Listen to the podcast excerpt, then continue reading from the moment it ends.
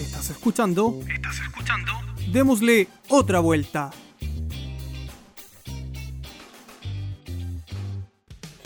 Hola a todos, sean muy bienvenidos a otro episodio de Démosle otra vuelta. Y antes de comenzar con nuestro tema, quiero saludar a Álvaro. Hola, ¿qué tal? ¿Cómo están todos? Sí, un tema muy interesante esta semana que nos surgió a raíz de dos grandes cosas que vimos. Primero, un artículo del mostrador muy interesante y un documental que me recomendaste tú en la semana que estuve echándole una ojeadita y que eh, me pareció muy contingente. Así que cuéntanos de qué se trata. Bueno, el capítulo pasado estuvimos hablando de esta nueva normalidad y tiene que ver con un poco con eso. Esta nueva normalidad nos obliga, entre comillas, a pasar tiempo en casa y hay muchas cosas que o funciones que estamos haciendo gracias a internet. Una pantalla y a internet y se empieza a configurar lo que algunos llaman ciberadicción y eso es precisamente lo que les queremos hablar esta semana de la ciberadicción pero en particular cómo abordarla cuando estamos eh, en pandemia y cuando estamos obligados a pasar muchas horas frente a una pantalla, queramos o no. Porque hay muchas tareas que tenemos que hacer obligatoriamente, por ejemplo, trabajar o estudiar, y hay otras también que nos divierten y nos sirven para pasar el tiempo libre, como jugar, como aprender cosas nuevas. Es que se, hace un poco difícil, así, eso, eso yo creo que es el, tema aquí. Pongámonos en un escenario eh, normal y, que me imagino que muchos en sus casas deben estar viviendo. Te levantas a las 7 de la mañana, a las 8, 8 y media estás trabajando, son 8 horas con una pantalla em, y después de eso sigues en tu casa y las alternativas que tienes para distraerte, distraerte porque no puedes salir, eh, yo te diría que el 60-70% de ellas pasan por estar frente a una pantalla, entonces ¿cómo se convive con eso? Porque hoy día hasta entrenamos eh, o, hacemos yoga o o nos ponemos a cocinar y vemos una receta. Un tutorial, claro, sí. Es todo otra vez. ¿Cómo convivimos con eso? Es bastante difícil, la verdad, porque hablando un poco de tiempo antes de, la, de, esta pandemia, ya nos estamos volviendo adictos a, las pantallas y a usar todo a través de internet. Pero hoy día ya es una obligación para dejar claro que es esta ciberadicción. La verdad es que es difícil. Ahí yo tengo una pregunta. Eh, ¿Dónde está el límite al final? Porque ¿qué es adicción y qué no? O sea, hay un límite de horas que determina qué es lo que es adicción o qué no. Eh, hay algunas condiciones que se configuran que al final nos terminan diciendo, ¿sabéis que no? Lo tuyo es una adicción o no. Eh, eso me interesa saber porque al final hay cosas que son súper relativas. Por el final, para un chico que es como que entrena eSport, por ejemplo, que está muy de moda, el de repente pasar 6, 8 o 10 horas frente a un computador no es algo raro. Claro, es parte de su vida. Es súper difícil definirlo. ¿Por qué? Porque los manuales de hoy día de psiquiatría y salud mental no lo definen. Nos basamos un poco en el comportamiento que tienen otro tipo de adicciones, como por ejemplo el alcohol o la droga. En el fondo es una, una conducta de abuso de, por ejemplo, en este caso sería Internet, que además deteriora otros ámbitos de tu vida, como por ejemplo tu vida en pareja, o tu vida familiar, o tu trabajo, tu profesión, tus amigos. O sea, por ejemplo, si tú estás en tu casa teniendo más peleas con tu pareja producto de tu uso de pantalla, ¿eso ya es una señal?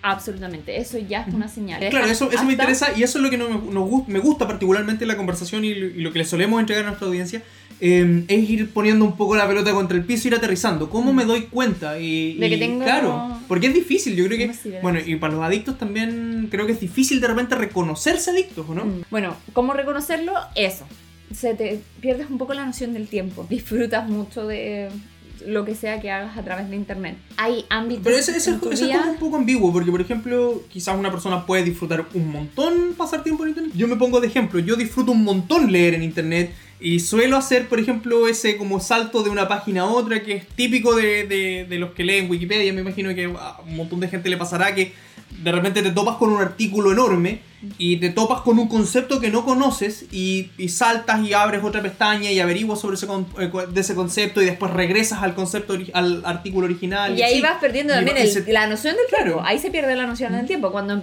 cuando... ¿Quiere decir que tengo un grado de adicción? ¿Tendré un grado de adicción? ¿Qué crees tú? No sé, eso a otro psicólogo, a otro psicólogo.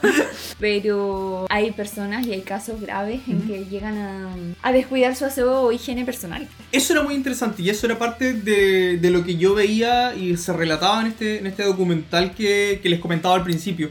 que se llama Web Junkie por eh, Web Junkie, eh, por si alguien lo quiere buscar. Es es un poco bueno. difícil de encontrar, es un documental creo que es chino. Sí. Eh, bueno, los pero, asiáticos. se, pero se encuentra ahí por torrent, se puede, se puede dar con todo. Y relatan un poco de eso, de que muchos de los jugadores de eSports sienten que incluso acciones tan cotidianas como ir al baño perjudican su performance como deportista y prefieren ponerse pañales y hacerse ahí mismo encima que ir al baño y levantarse, digamos. A eso me refiero con que eh, esta adicción comienza a tomar el control de tu vida. Y es ahí cuando ya uno debería pedir ayuda, aunque muchas veces es muy difícil para las personas porque creo que la parte más difícil Ujú. es reconocerlo. Yo creo que el primer paso es como El primer paso, pero Claro, es como, sin duda uno de los es más como cuando difíciles. uno va a terapia, que el, el primer paso que uno necesita eh, para ir a terapia es reconocerse, no sé si enfermo, pero sí reconocer la necesidad de ayuda. Es decir, sabéis que esto me supera, no me la puedo solo y prefiero consultarle a un profesional o a alguien que sepa y entienda más que yo.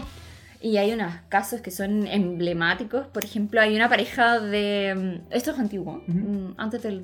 Debe ser 2012. Una pareja de surcoreanos que mm, fueron incluso enjuiciados ante la ley porque su hija muere de desnutrición a causa de que ellos pasan tanto tiempo en- preocupados por criar a un hijo virtual. Ujú. A ese tipo de casos ya son bastante extremos, pero son una Pero buena no forma son, de no son ejemplificar. tan infrecuentes. ajá. Eh, parte de, bueno, yo voy a seguir basándome en los números de, de- de este documental que les comentaba recién porque me parecieron bastante impactantes. Pero ahí se habla que, claro, que no es poco común que chicos mueran jugando eh, Warcraft o League of Legends o cosas por el estilo. Se condice un poco con esto de que el cuerpo no aguanta muchas horas sin, muchas horas sin sueño. O sea, yo creo que dos días y está ahí sonado. Ese es uno de los síntomas que, en donde ya nos tenemos que empezar a preocupar. Que tu ciclo circadiano, o sea, tu, tu ciclo de sueño, de, de vigilia y sueño, se empieza a mutar, empieza a cambiar, empieza, por ejemplo, hay muchos jugadores que prefieren el silencio de la noche o que por estar conectados con personas de otra parte del mundo viven de noche y duermen, por ejemplo, en la mañana o en el día o simplemente empiezan a cortar sus horas de sueño y pasan muchas, muchas horas detrás de una pantalla. Algo que quiero aclarar, el internet es real, o, o las pantallas también, porque hoy día creo que toda pantalla está conectada, O sea, una pantalla no conectada hoy en día es un ladrillo. O sea, derechamente, o sea, imagínate. obsoleta. ¿Tú, tú- tú- te imagináis la utilidad que pierde un computador que no está conectado a internet hoy en día? un celular, me cuesta mucho más imaginarlo. Pero, mm, ¿por qué es un arma de doble filo? Es porque, principalmente, podríamos definir que hay dos tipos de adicciones. La primaria, que es, es ser adicto a internet propiamente tal, pasar muchísimas horas de, por ejemplo, simplemente navegando o, o viendo videos. Y la secundaria es otro tipo de adicción. que- Derivada de. claro, Ujú. o que se alimenta de internet para ser como la vía... Por ejemplo, el consumo de, de- de información que hago yo, por ejemplo, llevándolo a mi ejemplo personal. Por Que, ejemplo. que en mi caso, claro, probablemente no sea la adicción directa o ciberadicción al, al internet, pero sí al uso de. O sea, al, al consumo de información. Ese es un ejemplo. Por ejemplo, adictos al sexo. Al porno también. Claro. Mm. Y se pasan horas y horas ahí. A la ludopatía. Hoy día los casinos están cerrados, pero, Sí, pero hoy está día lleno no. de casinos online y eso existe desde que existe internet, existe el casino online. Eh, y los, los ludópatas no se van a acabar. Y de hecho. Es más peligroso no, y- pasó la semana pasada que pillaron como dos casinos, creo que en Paraíso Viña, que estaban funcionando, pero a toda máquina, digamos. Personas que son muy trabajólicas, que no se, que no se desconectan nunca, que terminan el último mail mandándolo a las tantas de las mañanas y ahí conectados hasta desde su cama. Y uno que no deja de ser muy interesante y que yo creo que está aumentando también, las compras, los shopaholic, las compradoras compulsivas. Yo creo que Em, sí te pasa un poquito a ti. Yo te he visto como que en el celular, por último, como llenando el carrito de repente, ¿no? A veces, Es a como- veces.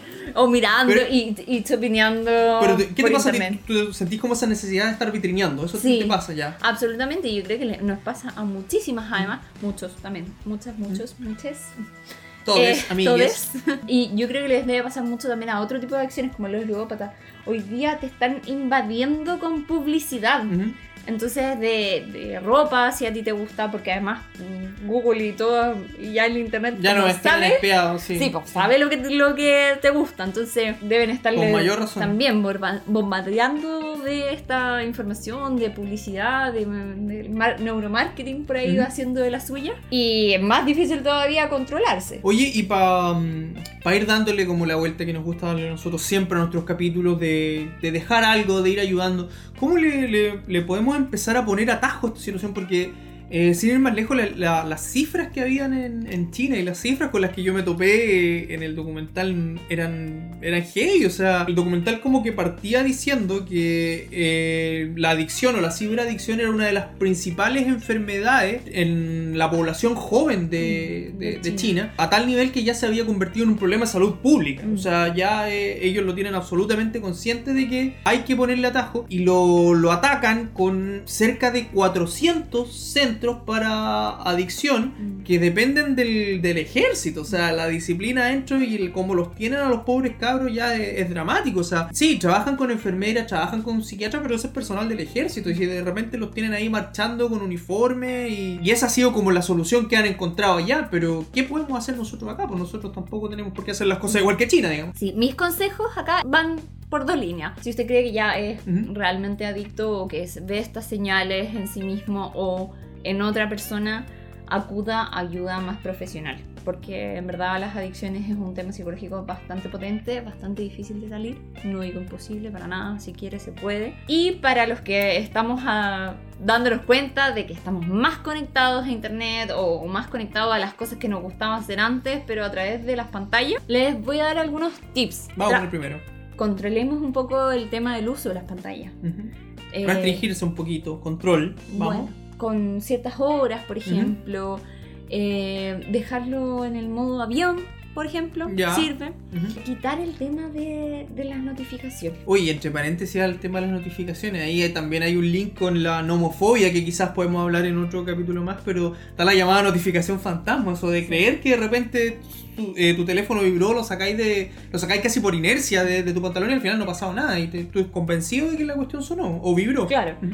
Y muchas veces es eso, ¿no? es que uno entra a ver una notificación nueva y, eh, y ahí ya se te pasaron dos horas. Ujú. Hoy en día es más difícil eh, sociabilizar cara a cara porque por esto de la pandemia, pero si está con su familia, si, si tiene gente dentro de la casa y con la que convive, pase más tiempo con esas personas. Ujú. No se esconda detrás del O celular. aprovechar entonces esos pequeños espacios que tenemos en la casa para sociabilizar. O sea, nosotros sabemos que, eh, por ejemplo, Santiago está con una cuarentena total, otras ciudades no, pero, pero no se puede de repente visitar a los familiares. Pero sí, por ejemplo, en, los desayunos, en los almuerzos, en la once. eh, de repente actividades que se hacen juntos, no sé, maestrear dentro de la casa, papás con hijos que puedan hacer o mamás con hijas. Aprovechar esos espacios, dejar los dispositivos de lado en esos pequeños espacios que tenemos de sociabilización en núcleos más internos. Y dejo como último, uno de los consejos que a mí más me gusta es volvamos a la, a lo análogo. A ver la hora en el reloj y no Ujú. usar el celular. Bueno, los que puedan, o sea, no sé, por ejemplo, evidentemente nosotros entendemos que es mucho más Claro. cómodo escuchar música en Spotify y quizás no todos tienen un Una Discman, radio, un eh, tocadisco, una vitrola, no sé lo que sea. Si puedes elegir entre leer en papel y leer en digital, vuelva al papel. Y yo creo que eso es como que lo podemos hacer todos un poquito, ¿no? Y lo otro, por ejemplo, si hoy día voy e hice un entrenamiento virtual con mi entrenador, que es un profesional, obvio,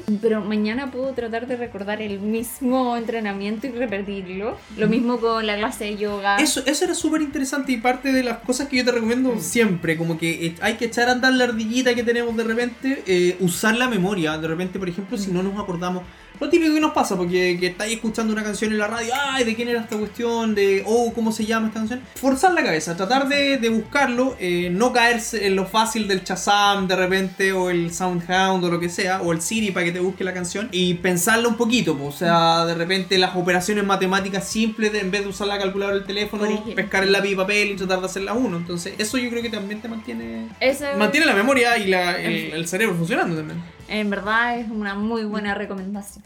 A todos los que nos escuchan y se sienten de repente que pueden eh, estar sufriendo eh, una especie de adicción o ciberadicción a propósito de la pandemia y del uso excesivo de los dispositivos, eh, tener atención y, y especial cuidado con esos cuatro pilares, ¿no? Mm. Oye, por último, para ya ir cerrando y despidiéndonos, exacto, ¿alguna recomendación para esta semana? Con respecto también a lo análogo y con respecto también a pasar demasiadas horas eh, en, en como conectados y, y tratar de evitar eso y empezar a usar más la cabeza. A mí me gustó muchísimo algo que leí hace ya varias, una semana creo que atrás, de unos profesores en Arica que empezaron... Una radio, sí, que Exacto. haciendo clases por radio. Yo también lo encontré Lo formidable. encontré muy muy bueno. A mí que me encantan los podcasts, a mí que me encanta escuchar la radio, lo encuentro una idea Sí, genial, sí. genial, genial. Porque además siento que los niños aprenden de una forma nueva, distinta y usando realmente el cerebro, porque imaginan Y además la, todo la lo radio, claro, la, la radio tiene la ventaja y que era algo que se veía mucho en el radioteatro y que obliga un poquito más a usar la imaginación y me parece muy positivo por ese lado. Así que eso se los recomiendo sí o sí. Sí, apareció creo que en tendencias de la tercera la semana pasada, ¿no? Sí. por ahí lo, lo vimos. Bueno, yo eh, les quería recomendar este libro, eh, se llama 56, del periodista argentino Jorge Lanata, que es bastante conocido por su trabajo en Página 12 y también en Periodismo para Todo. Es bastante interesante, es un, recuento un poco de su carrera, de cómo se formó y además también eh, tiene algunos artículos que él escribió en Página 12, cuenta un poco la historia de ese medio que es bastante conocido en Argentina. Y es muy interesante, yo creo que eh, Jorge Lanata es un buen periodista, un periodista recomendable, así que para aquellos que les guste un poco los medios, de repente conocer un poco más acerca de la historia del gordo Lanata, por ahí pueden echarle una miradita a este, Lanata 56, que está muy entretenido. Queremos decirle a, a todos nuestros auditores que nos sigan en arroba démosle otra vuelta en Instagram. Y que por supuesto se suscriban a nuestro canal eh, en YouTube. Para nosotros es súper importante que se suscriban, que pongan la campanita ahí para que les lleguen las notificaciones cuando estemos subiendo contenido. Y que además nos dejen feedback, ¿ah? Sí, que nos dejen sus comentarios con los temas que quieren escuchar. Y lo otro, no se olviden también de escucharnos en Spotify, Sí, así es. en modo podcast. Ajá, sí, sí, vamos a estar siempre subiendo nuestro contenido a Spotify para aquellos que de repente nos escuchaban en el auto o, con los audífonos o lo que sea y no tienen tanto tiempo como estar dentro de una pantalla a propósito del tema de hoy día. Así que vamos de todas maneras a seguir subiendo nuestro contenido ahí. Eh, queremos decirles que tengan una excelente semana, que se cuiden y por supuesto nos estamos viendo en otro capítulo de Démosle Démosle otra otra vuelta. vuelta.